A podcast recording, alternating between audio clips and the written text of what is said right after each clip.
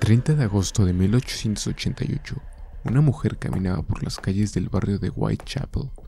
Estaba buscando algún potencial cliente que pudiera dejarle lo suficiente como para sobrevivir los siguientes días. La madrugada transcurría y las horas pasaban, mientras ella seguía caminando por todo el barrio.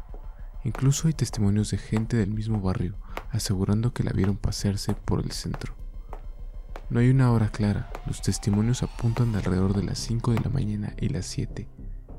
Fue en ese lapso de tiempo donde nadie la vio para que después apareciera muerta, degollada con un corte tan preciso y exacto que pareciera que un cirujano experimentado había cometido el crimen. La víctima después fue reconocida como una mujer de 45 años llamada Mary Ann Nicholson.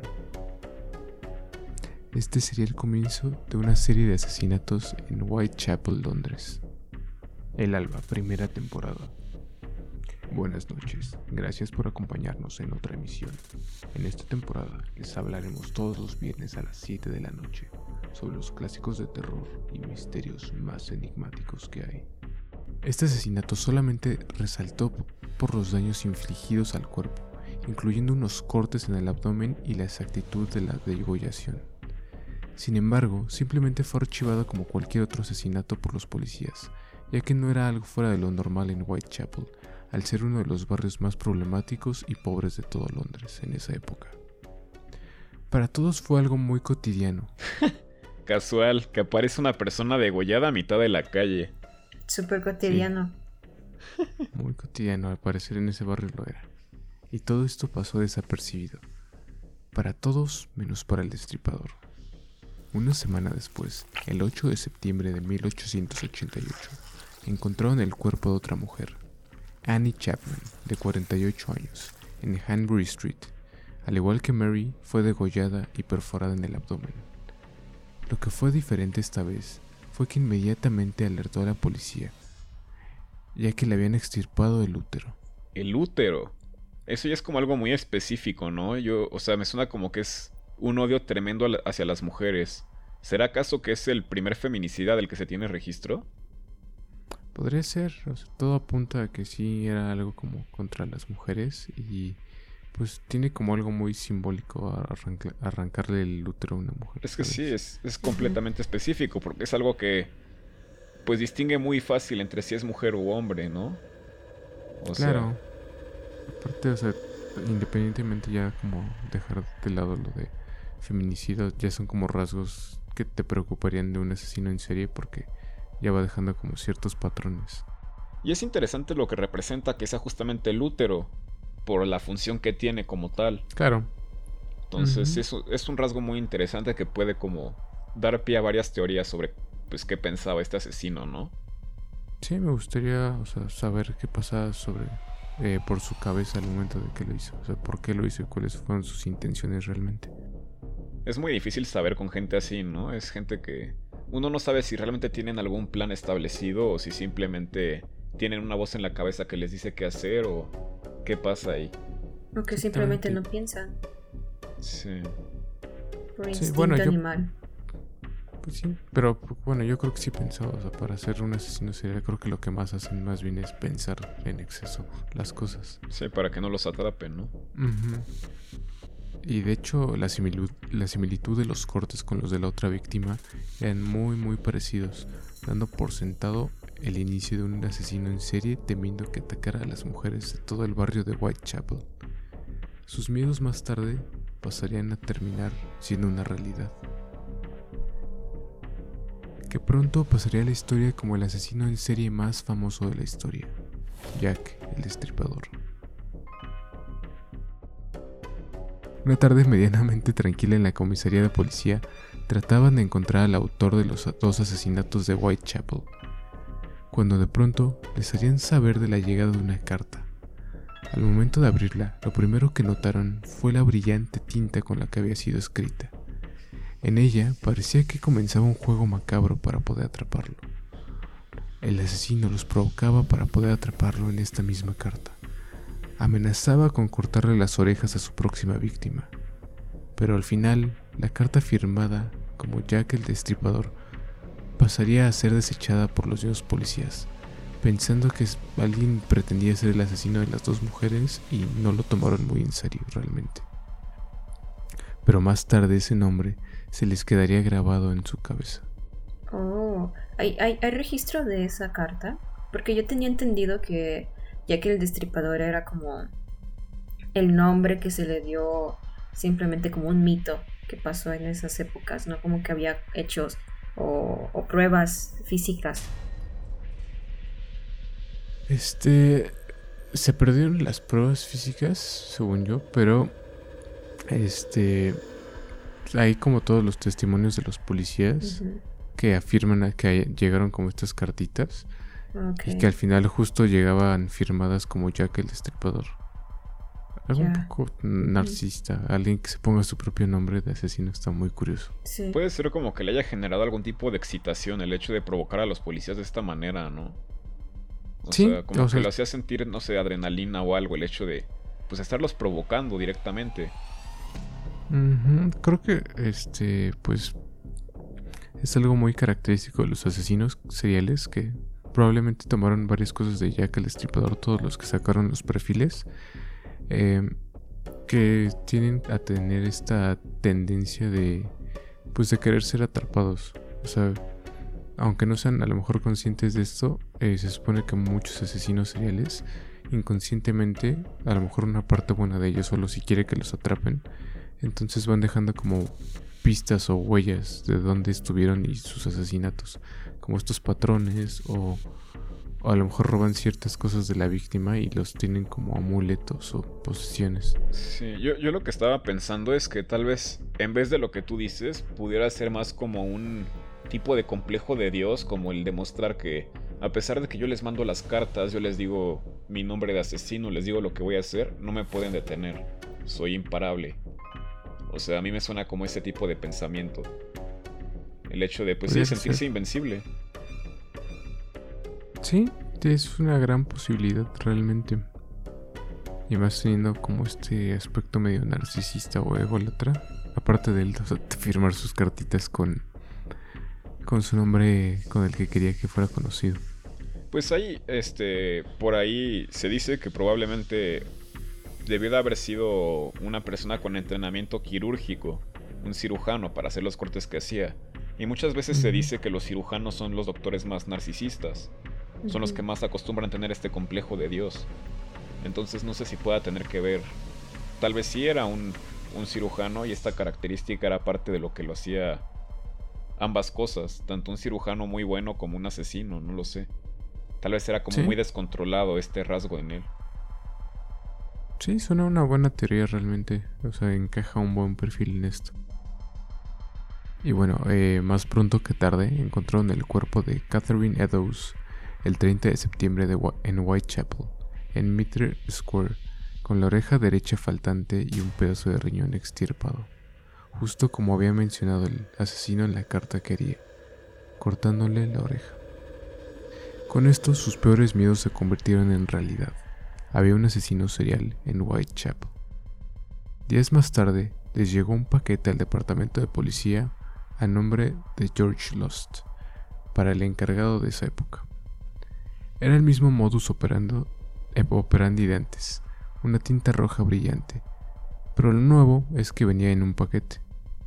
Al leer la carta, esta decía que dentro del mismo paquete se encontraba un pedazo del riñón que había sido extirpado de Catherine Eddowes.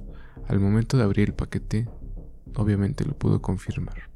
Imagínate qué trauma ser la persona que abre la carta y el paquete. Debe de ser. Imagínate olerlo. Espantoso. Sí, claro, debe de haber tenido un grado de descomposición, ¿no? Sí. Porque fue, fue días más tarde el asesinato. Sí. A mí me llama mucho la atención el aspecto de que, como que cada vez cambiaba de partes de cuerpo que iba quitando, mutilando. Eso está muy curioso. O sea, parecía como que iba parte por parte, así que... Bueno, de, ahí sale aquel dicho, ¿no? De vámonos con, Vámonos con... ¿Cómo dice? Vámonos por partes, como diría Jack el Destripador.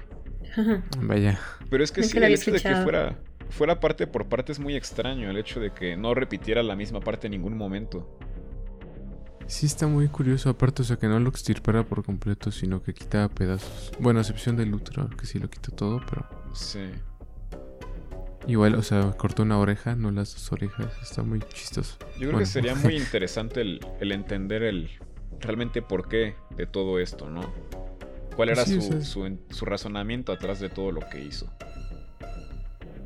O sea, justo eh, creo que, no sé qué tan cierto sea, pero creo que uno de los primeros, o sea, casos a lo mejor que te ponen como tarea mientras estás estudiando eh, algo por el estilo como criminalístico algo así sería como el caso de Jack con su perfil de asesino. Creo que pues es algo que se usa mucho para describir a otros asesinos justo porque fue como el el precursor. No el primero, pero ajá, fue uno de los precursores con ese estereotipo y perfil más marcado. Claro. Entonces, eh, pues bueno, al momento de darse a conocer esta noticia, la gente estaba vuelta loca. Todos estaban entrando en pánico y tenían miedo de salir a las calles eh, para no correr el mismo riesgo y el destino de las otras tres chicas y encontrarse con Jack el estripador. Claro, es que imagínate, si de por sí esa zona de Londres era como conocida por ser lo más peligroso, el, este de Londres, y luego ahora aparte de todo se sabe que hay un asesino serial suelto, es algo horrible, porque aparte nunca se le había dado tanta exposición a un asesino, entonces creo que era lo que pasaba por las mentes de todos, que podía estar en cualquier momento y en cualquier lugar. Claro, aparte, o sea, que ni siquiera dejaban como huellas ni nada y les llevaban los paquetes a la, al departamento de policía y ni siquiera sabían quién los había dejado ni nada. Sí, pues se notaba una impotencia muy clara por parte de la policía, ¿no? El hecho de que yo creo que la gente sentía que no los podían defender de ninguna manera. Exactamente, y la gota que derramó el vaso fue el hallazgo del cuerpo de Mary Kelly el 9 de noviembre de 1888 y tenía exactamente los mismos rasgos y cortes perfectos y minuciosos característicos de Jack el Estripador. Lo peor de todo es que ni siquiera existían sospechosos. ¡Qué sorpresa! La policía siempre siendo incompetente desde tiempos inmemorables. Tal vez era corrupción, ¿no? Porque, bueno, he leído sobre algunos supuestos personajes que se cree que pudieran haber sido culpables y creo que hay razones para haber encubierto algunos de ellos. Pudo ser corrupción también, o no, o incompetencia, porque, o sea, ni siquiera tener una lista de sospechosos. O sea, podrías, en, dado caso de ser corrupción, culpar a personas u, otros asesinos que encontraron, eh, pues, como en las fechas similares o algo así. Porque, o sea, no eran los únicos asesinatos que ocurrían en todo Londres. Sí, claro. En ese entonces todo Londres estaba vuelto de cabeza. La policía lo cazaba y esperaban más asesinatos sin cesar. Pero cuando todos esperaban lo peor o creyendo que simplemente era el inicio de algo terrible y espantoso, todo desapareció. Ya que el estripador simplemente desapareció sin dejar ningún rastro. ¿Qué fue lo que lo obligó a detenerse? ¿Qué es lo que detiene un asesino? Y por último, ¿quién fue realmente Jack? se esfumó con mínimo cinco mujeres asesinadas. Debe de haber sido una experiencia muy traumática para los familiares de las víctimas y para la gente en general el hecho de saber que pues el asesino puede seguir suelto, ¿no? El hecho de que simplemente desapareció y que nunca se le llevó a justicia y saber que pues en cualquier momento puede empezar a matar, o sea, me parece algo espantoso, la verdad. Sí, se siente como la misma impotencia que que hay hoy en día con todo este tema de la inseguridad en México, eh, el creciente número de feminicidios, eh, mucha delincuencia. Es algo que siempre ha existido. Y, y, como persona, hoy en día sientes la impotencia, ¿no? De que escuchas que algún familiar desapareció, una amiga o alguien, y vives con ese miedo de que la otra, la próxima persona sea alguien que tú conozcas. Sí, sí, yo siempre tengo el miedo de, pues que ese pueda ser el destino de alguna persona cercana a mí. Sí, es un gran miedo. Y lo más sorprendente es que, o sea, hoy en día tenemos muchas más herramientas para poder encontrar a los culpables de las que se tenían en ese entonces. Y aún así, seguimos igual. O sea, parece que la situación es la misma cuando no debería de ser así. Deberíamos tener mucha más posibilidad de encontrar este tipo de gente. Muy triste. Sí, creo que se ha vuelto todavía mucho más difícil o sea, debería ser más fácil con las herramientas y la tecnología que tenemos, pero pues al aumentar que te gusta 20 veces la población que era antes, creo que también se vuelve muy difícil. Claro, los sospechosos aumentan también. Sí, claro.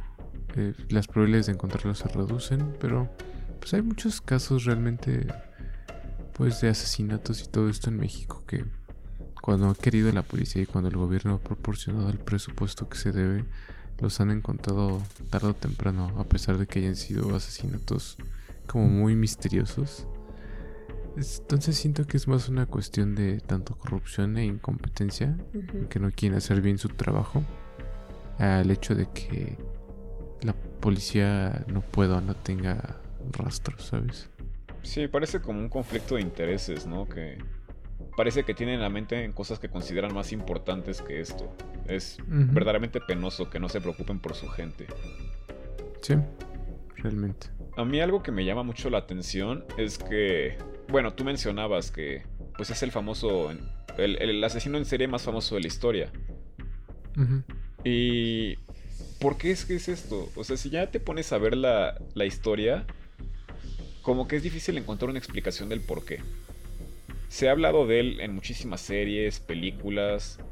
Se ha usado su historia como inspiración para incontables historias que han sido bestsellers, este, programas populares de tele. Pero es un asesinato de hace 132 años. 132.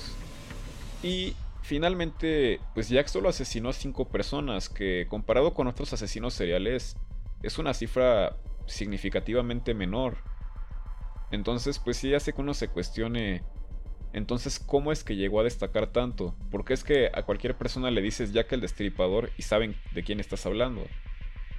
Y bueno, después de como que cuestionarme esto, investigar, resulta que este caso en particular recibió una cobertura mediática enorme, mayor que cualquier otro caso antes de ese.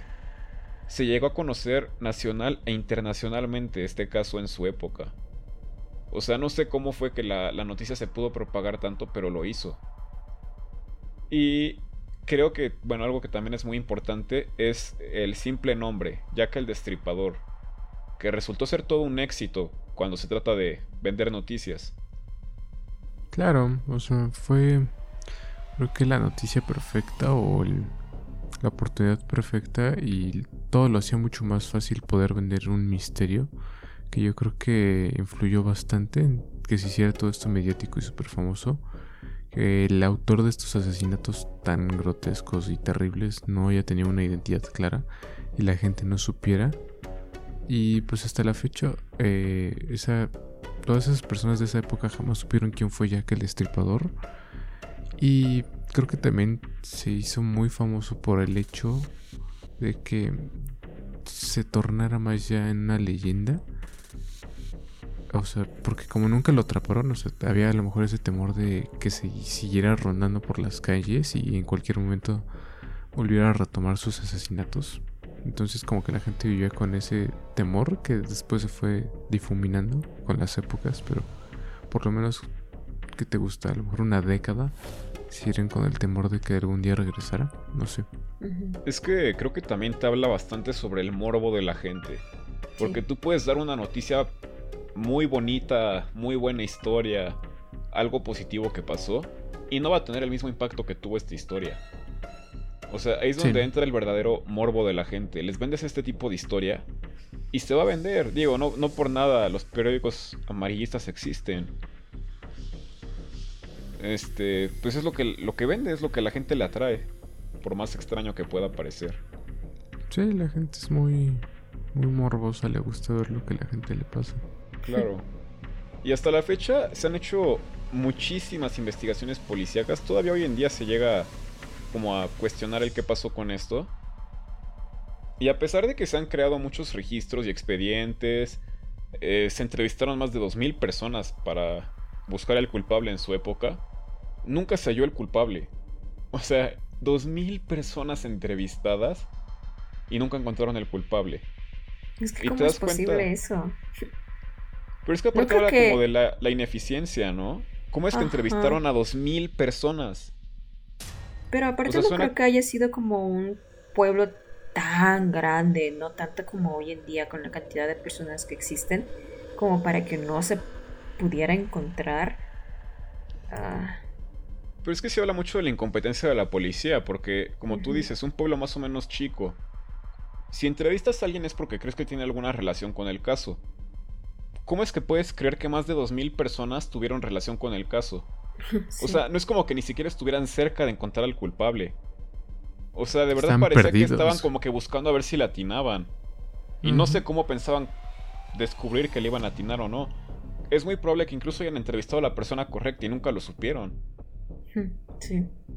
¿Usted fue el asesino? No. Bueno, gracias. gracias por De seguro sí fue. De nada, vuelva pronto. ¿Le gusta matar? No. Ah, bueno, gracias. y bueno, el problema es que en esa época, pues la tecnología forense y policial era muy limitada comparado con hoy en día. Y aparte, eh, el lado este de Londres, curiosamente, estaba repleto de laberintos y callejones. Entonces eso facilitaba que pues cualquier persona pudiera aprovechar estos laberintos y callejones como vías de escape. Y pues hizo que esta investigación se complicara todavía mucho más. Y durante la investigación otra vez entramos en lo absurdo. Sorprendentemente se identificaron a más de 100 sospechosos. Hmm.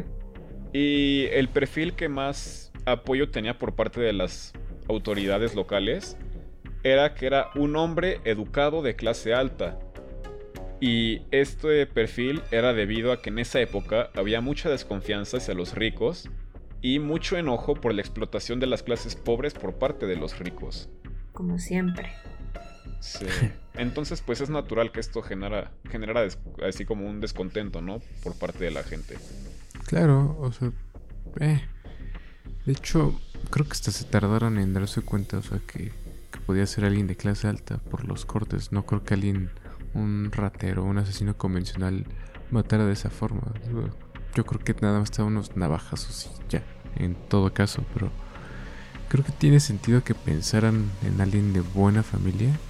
Gracias que justamente a los cortes en las víctimas parecían pertenecer a una persona que tenía conocimiento o había estado estudiada como en medicina o algo parecido. Sí, algún conocimiento anatómico, ¿no? Sí, o sea, poder extraer órganos tampoco es algo muy fácil que digamos, haciéndolo en cortes limpios. Sí, no. Y aparte, pues el simple hecho de que un asesino serial tiene que ser una persona con un nivel de inteligencia y preparación bastante alto para poder resolver los problemas que puedan surgir cuando trata de escapar.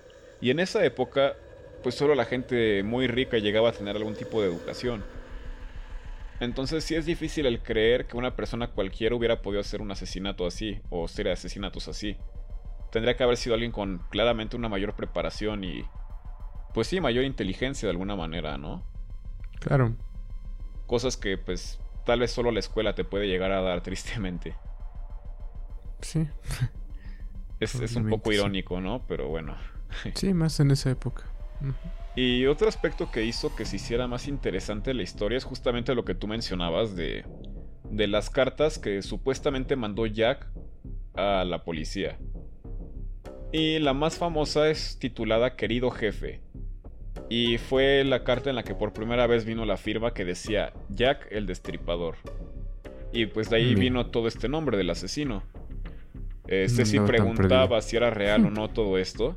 Eh, es algo muy curioso porque bueno, todavía no se sabe si las cartas las mandó el verdadero asesino o no. Se sabe que las cartas sí son reales.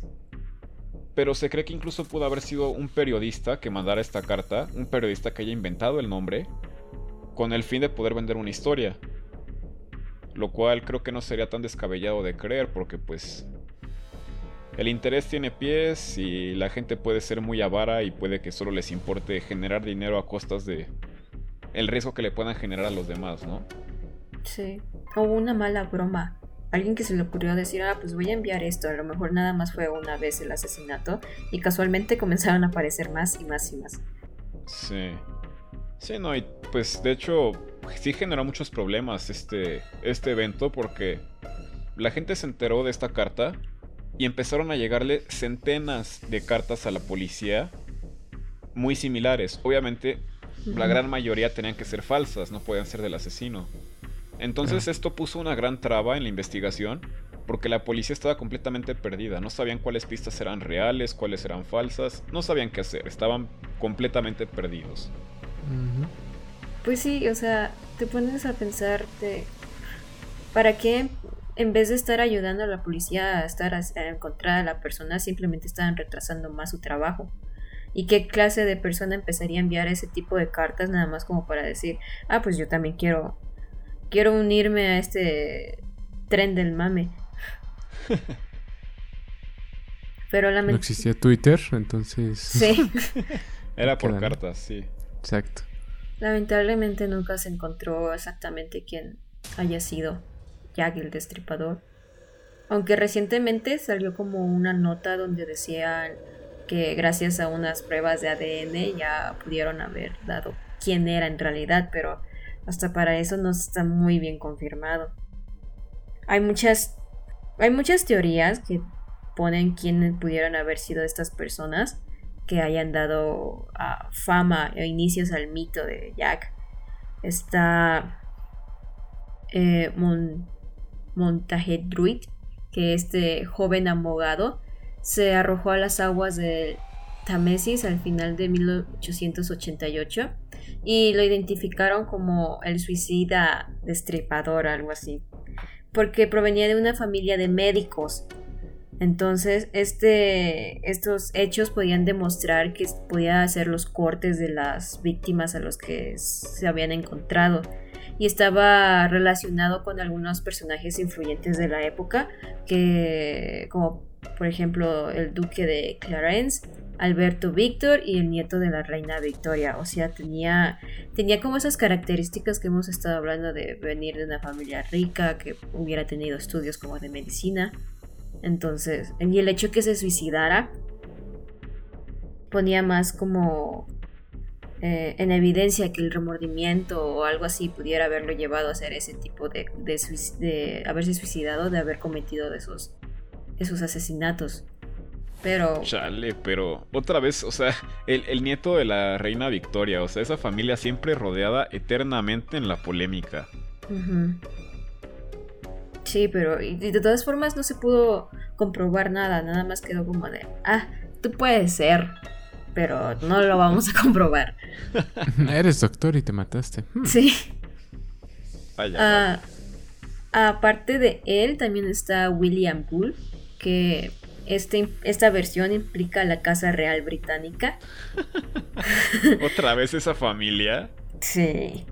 A Alberto Víctor, que fue el hijo mayor del futuro Eduardo VII, se había casado en secreto con una plebeya que se llamaba Annie Elizabeth Krug. De, esta unión, de este casamiento, había nacido una niña que había sido puesta al cuidado de una prostituta, Mary Jane Kelly, quien había intentado chantajear a la monarquía. Eso explicaría el por qué se enviaría, según a William Wool, que era el médico de la casa, otra vez un médico, para silenciarla y a ella y a sus cuatro amigas. Esta fue una teoría que formuló Stephen Knight en el libro Jack the Ripper en 1976. Pero igual otra vez ponemos a, un médico de, alguna familia adinerada. todas eran como estas mismas características a las que lo querían encajar a fuerza. Eso me recuerda, o sea, justamente en esta versión eh, encajaba también porque después lo mandaban al psiquiátrico y más tarde moriría también. Otra, eh, sí, este William. En otra teoría también eh, hablaban de del amante de este monito, más bien de la esposa. Al enterarse que tenía un amante, este, pues se supone que salía a matar a todas las prostitutas eh, para ver si daba con la amante de su esposo. Y esta versión creció todavía más que, la de William Gold porque al momento de comparar este, la letra de ella con la de las cartas era muy similar bastante. Entonces fue una, otra de las principales sospechosas durante ese, esa época.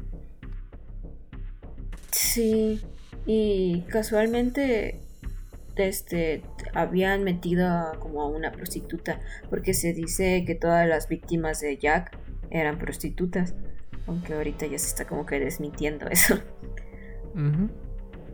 Otro, otro de los supuestos asesinos era James Maybrick, porque en 1991 apareció su supuesto diario, un manuscrito de 64 páginas que daban que él había hecho James. Mucho texto. sí. Este empresario de Liverpool era un hombre de unos 50 años, adicto al arsénico, llevaba una vida disoluta y todos los fines de semana viajaba a Londres para visitar los burdeles. Pero no se tomó bien que su esposa Florence, 24 años más joven que él, le fuera infiel y pagaba, y pagaba su frustración con prostitutas. La afirmación en el diario de Maybrick de que se había llevado el corazón de Mary Jane Kelly, la última de las víctimas de Jack el Destripador, había sido como el punto que todo había dicho, no es que él era Jack el Destripador, pero este conocimiento no era de dominio público hasta 1987. El asunto es que el quien había descubierto el diario un chatarrero que se llamaba Michael Barrett, dijo al final, él reconoció que había escrito esa parte, él mismo. Aunque después dijo que, que siempre no, se retractó, que sí había estado en el diario. Entonces, los, los especialistas, las personas que estudian mucho este caso, pues ya no saben qué creer, se volvió un asunto muy confuso y que el documento quedó así como documento apócrifo, ya no lo vamos a tomar como oficial. Pues esta suena, o sea, todas estas teorías, independientemente si sean reales o no, pues suenan, o sea, lógicas, hasta cierto punto tienen sentido de los motivos por los cuales estas personas pues cometerían los asesinatos, a excepción del primero que eso, simplemente era un doctor que se suicidó, ¿no? Este, Culpable. Sí, no, el doctor murió es de la familia real, tiene que ser el asesino. Pues sí, todos eran como que. como por un acto de venganza o porque había sido encargado por una familia poderosa. Pero aún mm. así, todavía no se había eh, oficializado quién era Jack. Hasta una de las más recientes teorías que apunta a un emigrante polaco llamado Aaron Kosminski en 2017, eh, un hombre llamado Russell Edwards adquirió el supuesto chal de Catherine Edwards, la segunda víctima de Jack, y encargó un análisis de ADN de, esta prenda. El resultado apuntó a Aaron Kosminski, barbero en el mismo barrio de Whitechapel en la época de los asesinatos, a través de una comparación de algunos de sus descendientes. Entonces, a partir de esta conclusión, Edwards, el que compró el chal, anunció en 2014 que según él ya había resuelto el caso, o sea, ya no había nada más que preguntar y todo. Sin embargo, la teoría levantó muchas críticas eh, porque se basaba en una supuesta identificación genética cuestionable, porque ya habían pasado muchísimos años, eh, según algunos expertos ya no era como que muy viable. Hmm. Pues, no sé, a mí me resulta bastante eh, con sentido esta teoría de este Aaron Kosminski, porque, pues, eh, alrededor del quinto asesinato de este Jack, eh, se dice que muchas personas empezaron como a apuntar a él como sospechoso, porque siempre tenía conductas muy extrañas. Y pues da la casualidad pues que era carnicero, entonces pues tenía sentido que tuviera cortes tan perfectos y como que encajaba un poquito. Pero lo único que o sea, los detenía un poquito de tacharlo completamente de culpable era que era amable. Y lo que levanta todavía más las sospechas de que él pudo haber sido el probable culpable de estos crímenes es que en el momento en el que pues se le dirigía un poco la culpa a él y del quinto asesinato de este Jack eh, él desaparece también como de la faz de la tierra y de hecho la policía le llamó la atención porque lo tenían como sospechoso, fueron a investigar y había sido recluido en un hospital psiquiátrico. las razones no son muy claras, pero era por sus conductas extrañas, que parece que tenía problemas mentales. Y pues esto obviamente también le levantó como la pues la banderita ahí roja a los policías. Entonces empezaron a cuestionar a los enfermeros si realmente era pues posible de todos estos crímenes. A lo cual los enfermeros muy firmemente les respondieron que no, que no era capaz de dañar a ninguna persona, que desde que había llegado había sido una excelente persona y muy amable, entonces que no creían que él fuera el asesino. Pero pues puede que sí. pues son muchas coincidencias. Sí, bastante. De hecho, creo que es el que tiene más coincidencias de todos los sospechosos. Sí, aparte, sí, según este Edwards, ya tiene como los resultados del análisis de ADN y apuntan a él, creo que podría ser una de las posibles pruebas más contundentes y más oficiales que se tienen hasta el momento. De hecho, pero como dicen algunos científicos, ya pasó mucho tiempo de... O sea, para que sean a lo mejor fieles los resultados del ADN. Porque según yo, este, también había leído que eh, había encontrado, no me acuerdo si era la falda, habías dicho, o algo así. O el chal, no me acuerdo, creo que era el chal. Este, tenía muestras de sangre de Catherine. Y tenía, de hecho, semen de Jack el Estripador, se supone. Entonces, eh, también según lo habían encontrado en el mismo callejón, pero eso ya es como más de dudosa procedencia. Entonces, o sea, digamos que, tenemos un, 80% apuntando que fue Aaron. Tal vez. ¿Quién sabe? Sí, pero volvemos a caer a lo mismo. No se sabe con exactitud quién habría sido. Existe la posibilidad de que Jack simplemente nunca existió y los periódicos así como habían dicho nada más querían como que más ventas y ah, no sé se colgaron de esta muerte inesperada que sucedió en la, en la ciudad y comenzaron a darle publicidad a un personaje que ni siquiera existía y todas las personas pues, lo creyeron hasta el momento de hoy.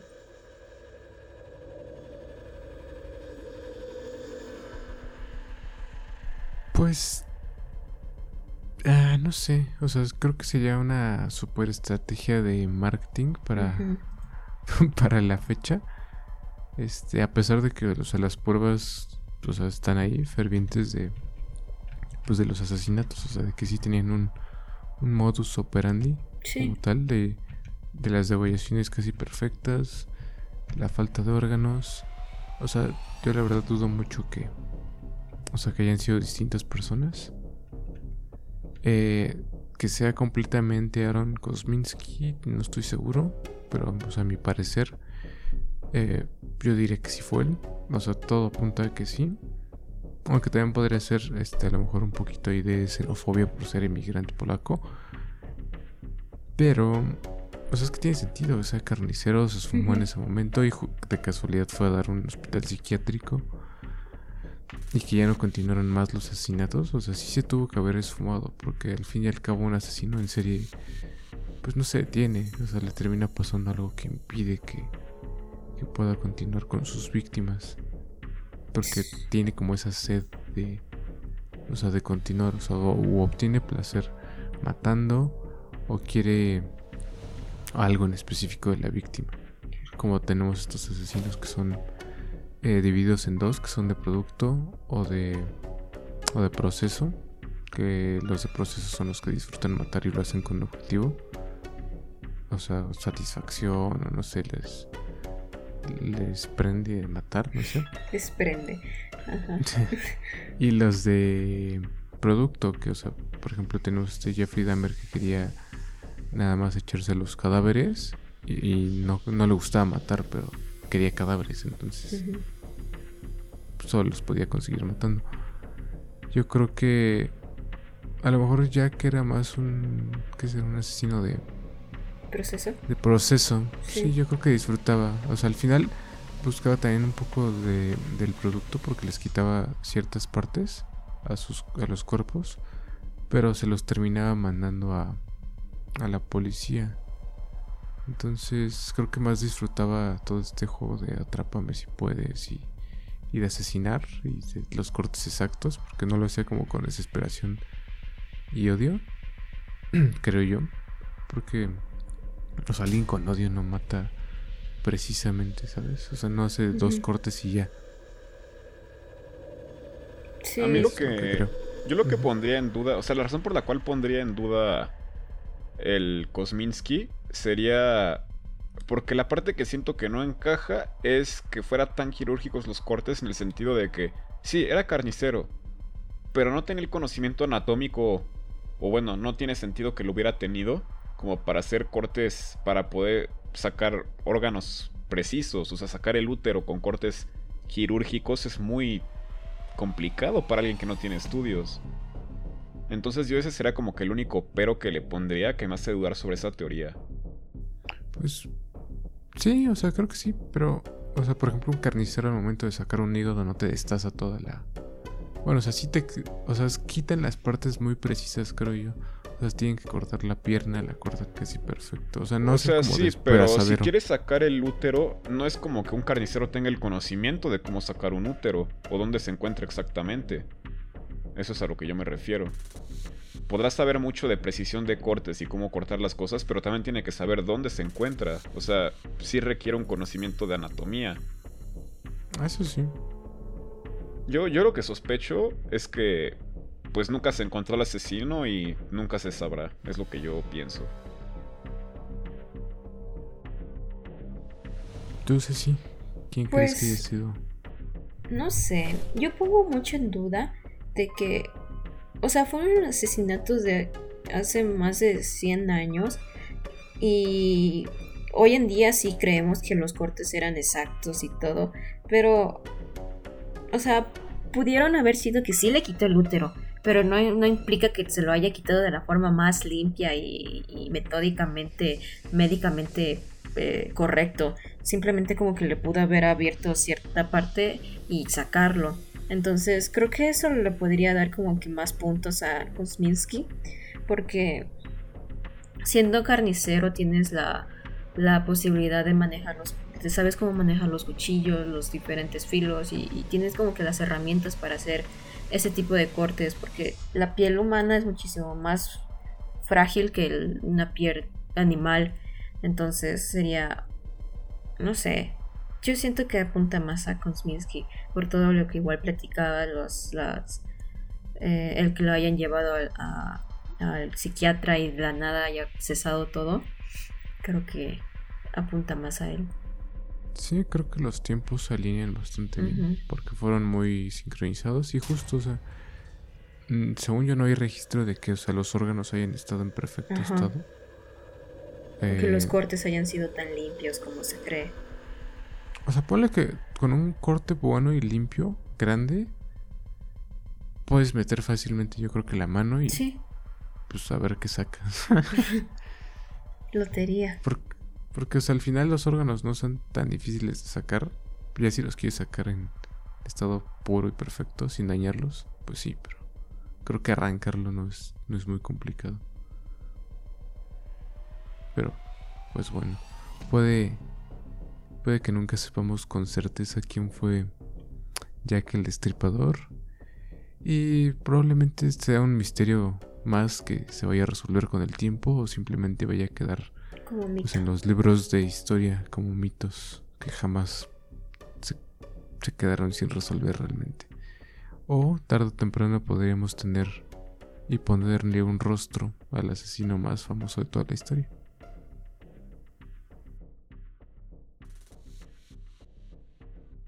Gracias por sintonizar Hemeroscopium Podcast. No olviden seguirnos en redes sociales como Hemeroscopium Podcast. Nuevo capítulo todos los viernes a las 7 de la noche.